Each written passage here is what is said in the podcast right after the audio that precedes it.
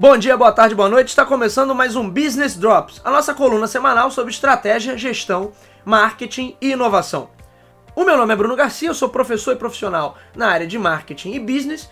E aqui você já sabe, toda semana a gente traz comentários técnicos a respeito do mundo dos negócios e também comentando sobre notícias, eventos que possam ter algum impacto na sua empresa, no seu planejamento estratégico e na sua carreira. Lembrando sempre que esse podcast é um oferecimento do nosso site, o talktobusiness.com.br. Você também encontra pelo endereço brunogarcia.com.br e lá eu compartilho semanalmente algumas postagens, algumas ideias, é o feed desse podcast. Então, acessem, visitem, acompanhem este e outros conteúdos que a gente produz por lá. E hoje a gente vai comentar um pouquinho sobre necessidades e desejos a nível de marketing. Esse é um tema que costuma causar certo debate, porque no senso comum as pessoas tendem a encarar necessidades e desejos pela mesma perspectiva, não é? Pelo mesmo ponto de vista. Então, você entende necessidade ou desejo como algo imposto, algo que colocam para você, olha, você precisa ter isso, você precisa comprar aquilo, você precisa aparentar determinada determinada condição, determinado status e por aí vai. Isso no senso comum. Né? Do ponto de vista do marketing, nós temos sim há uma diferença fundamental. Então, necessidade e desejo não são, não são sinônimos, né? não correspondem à mesma, à, à mesma definição ali. Quando eu falo de necessidade, do ponto de vista do marketing, eu estou colocando é, elementos, necessidades que são inerentes ao ser humano. Então, o principal, o principal pensador, na verdade, o, o, o profissional, né, o estudioso que que trouxe essa, essa teoria pra gente é o Abraham Maslow, né, que era psicólogo, né? Na verdade, ele, ele, ele nunca foi da área de marketing, mas ele tem lá eh, na sua pesquisa sobre principais fatores de motivação humana, ele criou a ferramenta que o marketing depois incorporou no seu dia a dia, né? Então, em qualquer livro de marketing básico que você pegar aí e que tem um capítulo, uma parte ali para falar de comportamento do consumidor, você vai ter ali a pirâmide de Maslow, que é o quê? É uma pirâmide, um gráfico onde ele faz ali o que chamamos de hierarquia das necessidades. Ou nos livros vai aparecer como hierarquia das necessidades de Maslow. E as necessidades, ou os grupos de necessidades que são postos ali pelo Maslow, que são grupos de certa forma genéricos e bastante abrangentes, né? e a gente vai falar sobre isso também, ele trata de necessidades que são absolutamente inerentes à nossa condição humana. Então, qualquer grupo, qualquer ser humano em qualquer lugar do planeta vai seguir basicamente aquela linha ali de prioridades nas suas necessidades, ok? Isso, o resultado da pesquisa de Maslow nos diz, nos diz isso. Então, o que, que ele explica ali? Que há algumas necessidades que são imperativas necessidades biológicas, fisiológicas. Então, como ali o primeiro grupo, eu tenho necessidade de me alimentar, de me hidratar, como, como condições essenciais até para a continuidade da vida. Então, o camarada ele, ele só passa a um nível seguinte, né, na pirâmide de Maslow, se ele já tiver essas questões equacionadas. Então, hoje nós que, graças a Deus, temos uma, uma condição tranquila, vamos dizer assim, você não chega em casa se preocupando se vai ter o que comer ou não. Você não dorme se preocupando se vai ter comida no, na tua mesa no dia seguinte ou não. Se isso acontece em algum momento, é uma situação muito pontual e crítica. Diferente, por exemplo, de um morador de rua, que o camarada tá é, muito mais preocupado ali com a, com a sobrevivência dele, ele precisa arrumar comida. E obviamente ele vai, ele dentro dessa, desse olhar da hierarquia das necessidades que o Maslow coloca, ele vai dizer o seguinte: olha, esse cara ele vai estar tá preocupado com essas questões que são para ele emergenciais, extremamente relevantes, e ele vai dar pouca bola, vai dar pouca importância para os níveis acima nessa pirâmide de necessidades. Nos níveis acima você tem questões ligadas à segurança, questões ligadas a aspectos sociais, questões ligadas ao pertencimento, à sensação de pertencimento, à autorrealização e por aí vai. Você tem ali os cinco níveis ali da pirâmide de Maslow. A conclusão disso tudo, você tem, obviamente, uma hierarquia ali, mas como eu disse, esses grupos são muito abrangentes, eles são também fruto de uma interpretação. Então, o que é necessidade de segurança para um, para um grupo, para um indivíduo, pode não ser exatamente a minha percepção ou a minha interpretação de segurança. O que é necessidade social, na minha visão, na visão do Bruno Garcia, pode não ser a mesma na visão de um outro grupo ou de uma outra pessoa. Talvez esteja muito mais preocupada com status, com aparências e tudo mais. Então esse cara vai ter uma outra percepção, uma outra interpretação. O que o Maslow coloca é que essas necessidades, elas se repetem em todos os grupos que ele pesquisou. Então ele entende aquilo ali como um padrão, como algo inerente à nossa condição humana.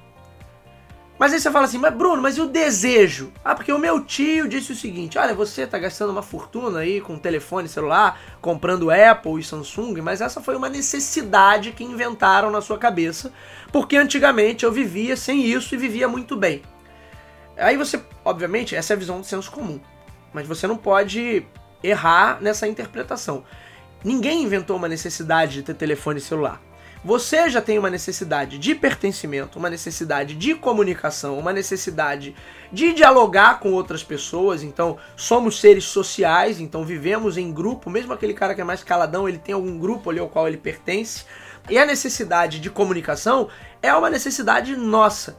O telefone resolve, o telefone ou qualquer outra ferramenta que a galera venha inventar ou já tenha inventado no passado, resolve, atende a esta necessidade de comunicação. O marketing vai trabalhar não criando necessidades, porque você não é capaz de criar uma nova necessidade dentro dessa hierarquia das necessidades de Maslow. O marketing, aí sim, ele trabalha a nível de desejo. Então, eu tenho a necessidade de me comunicar. Mas antigamente, há centenas de anos atrás, a galera usava pombo correio ou usava sinal de fumaça. Bruno, funcionava isso igual o meu WhatsApp? Claro que não funcionava.